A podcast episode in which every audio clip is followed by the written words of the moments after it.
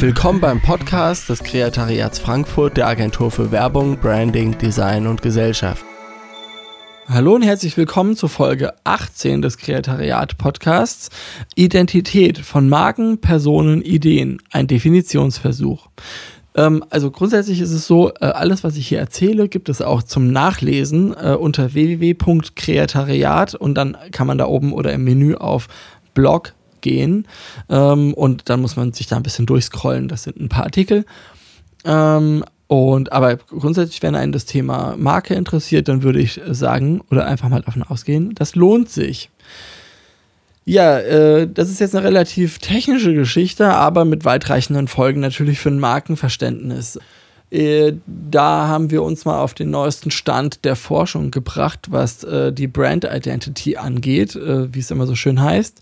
Oder wie wir immer gerne sagen, die Identität, weil wir glauben, dass äh, wenn man ähm, ein Thema klar haben will, muss man das in seiner Muttersprache formulieren können, weil so sprachliche Unpräzisionen im Englischen immer eher äh, unter den Tisch fallen können, als wenn man jetzt äh, im, im, Deutschen bleibt und ähm, die Muttersprache einfach eine, eine Sprache ist, die man sehr feiner bedient als eine Fremdsprache und man deswegen Inhalte viel klarer haben muss, als wenn man äh, einfach Fremdwörter benutzt, ja. Ironischerweise beginnt das jetzt mit einem englischen Zitat, aber Identity is not a point of view. True. Aber was dann? Antwort, es ist komplex. Vor ein paar Jahren saß ich mit meiner Frau in einem Park, ein paar Jugendliche saßen neben uns, schrien rum, hörten Musik über so eine Boombox und verhielten sich betont auffällig. Ich verdrehte die Augen über die nervigen Kids, meine Frau verdrehte die Augen über mich und meine Intoleranz und meinte, lass sie doch, die konstituieren damit ihre Identität als Jugendliche. Break. Vor gar nicht so langer Zeit saßen wir im Team zusammen und sprachen über Originalität. Und mein Chef sagte zu mir, was du da anhast, zum Beispiel den Pulli da. Das ist zwar eine geile Farbe, aber individuell ist er ja nicht, den trägt ja jeder Zweite. Ich antwortete, das ist ja auch kein Problem, weil ich mich nicht mehr über meine Kleidung definieren muss. Die Zeit, in der ich meine Individualität über Kleidung ausdrücken muss und diese Individualität damit natürlich auch konstituiere, sind seit meiner Teenagerzeit vorbei. Es ist kein Zufall, dass die Zeit, in der wir Subkulturen mit auffälligen Styles angehören und die Zeit, in der sich unsere Identität ausbildet, zusammenfallen. Und ich finde nichts unindividueller als diesen Designer-Dresscode, also Hashtag HFG Offenbach, der einzig auf Abgrenzung von, wenn man so will, bürgerlichen Styles abzieht. Ich hatte es mal wieder übertrieben. Doch was diese gezielte Provokation gezeigt hatte, Identität ist ein Riesenthema. Ohne sie scheint man nicht zu existieren. Also sie ja auch hier, habe ich dann was verlinkt, äh, funktioniert jetzt nur im Blog. Sie bestimmt uns und unser Handeln und ist Ausgangspunkt und Nährboden unserer moralischen Werte, die letzten Endes alle Entscheidungen herbeiführt. In der Welt der Marken ist es auch nicht anders. Grund genug, sich damit einmal gründlich zu beschäftigen, denn jeder Depp feuert mit diesem Begriff oder seinen Pseudonymen, zum Beispiel Persönlichkeit, völlig frei und von jeder Theorie ungetrübt wild um sich und biegt und vermischt ihn mit anderen Begriffen. Besonders ahnungslose Hobbyphilosophen entlarvt dann auch der Begriff der Identity oder auch Personality. Es sei denn, man ist halt aus dem englischsprachigen Raum, dann ist das was völlig anderes. Identität besteht je nach Identitätsbezugsobjekt, also ob das jetzt ein Mensch, eine Gruppe, eine Firma oder eine Marke ist, aus unterschiedlichen Dimensionen mit externen und internen Elementen. Bis Anfang der 90er hat die Identität von Firmen im Management keine große Rolle gespielt. Der Market-Based View war ausschließlich auf die Anforderungen des Marktes ausgerichtet und Firmen reagierten mit ihrem Handeln auf den Absatzmarkt. Eigene, sich aus der Marke ergebende Stoßrichtungen waren unbekannt. Mitte der 90er Jahre stellte sich heraus, dass Firmen, die einen steten Kurs fahren, zum Beispiel Traditionsmarken, besser und stabiler vor Marktentwicklungen geschützt waren als ihre Konkurrenten. Firmen, die ihren Fokus darauf legten, intern Strukturen zu schaffen, die ihnen einen nachhaltigen Wettbewerbsvorteil ermöglichten, bestimmten den Markt mit innovativen Produkten und Dienstleistungen, statt auf externe Anforderungen oft zu spät zu reagieren war man erstmal in der Reaktionsposition, war eine Abgrenzung von der Konkurrenz außerhalb der Preisgestaltung schwierig. Der ökonomische Wert der Marke wurde immer deutlicher und die Markenidentität selbst bald zum Erfordernis für eine dauerhafte Positionierung des Unternehmens oder des Produktes am Markt.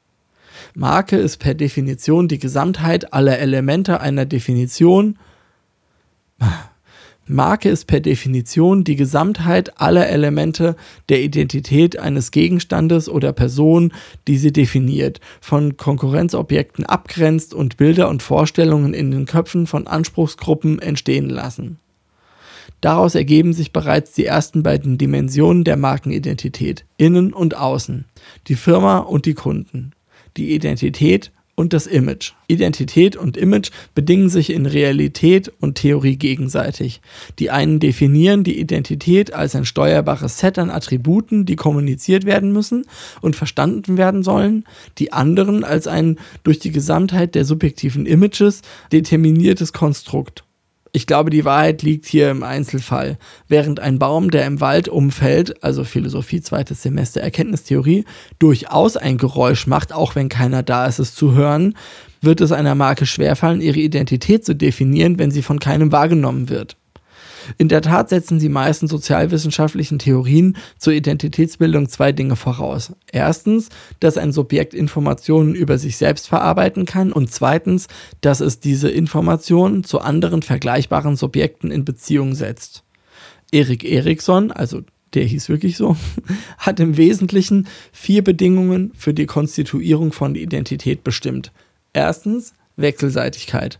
Identität entsteht in Wechselwirkung und Abgrenzung von konkurrierenden Objekten. Zweitens Individualität. Mindestens ein Merkmal bewirkt eine Differenzierung von anderen. Drittens Kontinuität.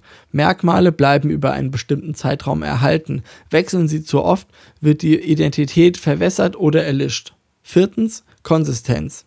Also die Widerspruchsfreiheit zwischen den einzelnen Identitätsmerkmalen wird man jetzt konkret und versucht die einzelnen Elemente, die eine Identität ausmachen, zu bestimmen und in Beziehung zueinander zu setzen, landet man auf dem Rollfeld der Theoretiker und Praktiker, die aber je nach Gewichtung und Hintergrund alle das gleiche sagen.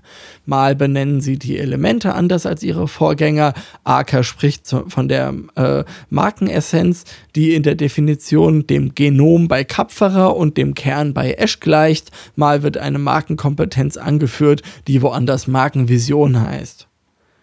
Nach der Auswertung der Identitätsmodelle von vier der aktuell maßgebendsten Theoretiker, also Kapferer, Aker, Burmann und Esch und einiger Praktiker, unter anderem der Unternehmensberatung McKinsey, bleibt eine überschaubare Anzahl von Elementen übrig, die sich so ganz vernünftig in Beziehung setzen lassen. Zunächst einmal gibt es da zwei Dimensionen, nach denen sich die Elemente sortieren lassen. Die horizontale Achse ist die Sortierung nach innen und außen und abstrakt und tangibel. Ist ein Element eher bestimmt durch Bezugsobjekt interne Strukturen oder durch die Zuweisung von Wahrnehmenden oder Kunden? Ist eine, ist ein Element eher ein Wert, eine Idee, eine Vorstellung von einer Marke oder etwas Greifbares wie ein Marken-Key-Visual oder ein grafischer Stil. Die zweite Achse ist die emotional-rationale Achse. Was spricht das Element in mir an?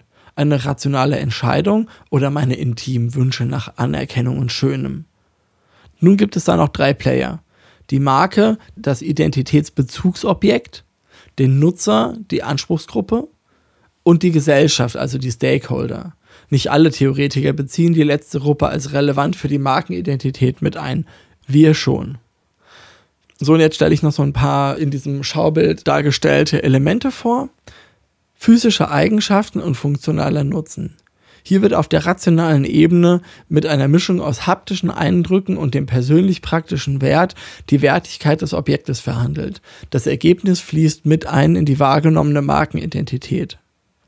Herkunft Historie wird als Quelle zur Erzeugung einer Markengeschichte genutzt und dient als Verankerung vieler Attribute des Markenkerns. Zum Beispiel die Bastlergarage, in der ein paar Nerds äh, in den 70ern Hewlett Packard gründeten. Art der Beziehung Marke-Nutzer befindet sich der Nutzer eher in einer kühlen Beziehung zu einer Marke, wie es oft im B2B-Bereich ist, oder bestimmen auch irrationale, emotionale Präferenzen die Beziehung, zum Beispiel Mode, Smartphones oder Autos. Der Kommunikationsziel, damit gemeint ist die Tonalität, mit der kommuniziert wird, schließt das visuelle und akustische Corporate Design mit ein, sowie Markenbotschafter und gegebenenfalls räumliche Ausdrucksformen. Der emotionale Nutzen. Bilderwelten erzeugen Assoziationen im Kopf der Anspruchsgruppe, die der einzelne Nutzer auf sich überträgt. Zum Beispiel eine teure Krawatte oder Schuhe mit einer roten Sohle oder ein sehr modernes aktuelles iPhone. Es werden aber auch ein ganzes Set von Attributen übertragen. Fahre ich elegant gediegen einen Mercedes oder sportlich vorwärtsdrängend einen BMW? Die positiven Attribute überträgt der Nutzer intern auf seine eigene Identität. Psychosozialer Nutzen. Die vom Objekt auf die Identität festgelegten Bilderwelten erzeugen auch in der Gesellschaft eine Gefühlwelt und Assoziation über die Persönlichkeitseigenschaften des typischen Nutzers. Diese Eigenschaften werden von extern auf die Persönlichkeit des Nutzers projiziert. Und das waren jetzt nur ein paar von diesen ähm, Elementen einer Markenidentität unter www.kreatariat und dann weiter auf Blog geklickt. Schauen Sie sich den an und kontaktieren Sie uns, wenn Sie Fragen dazu haben.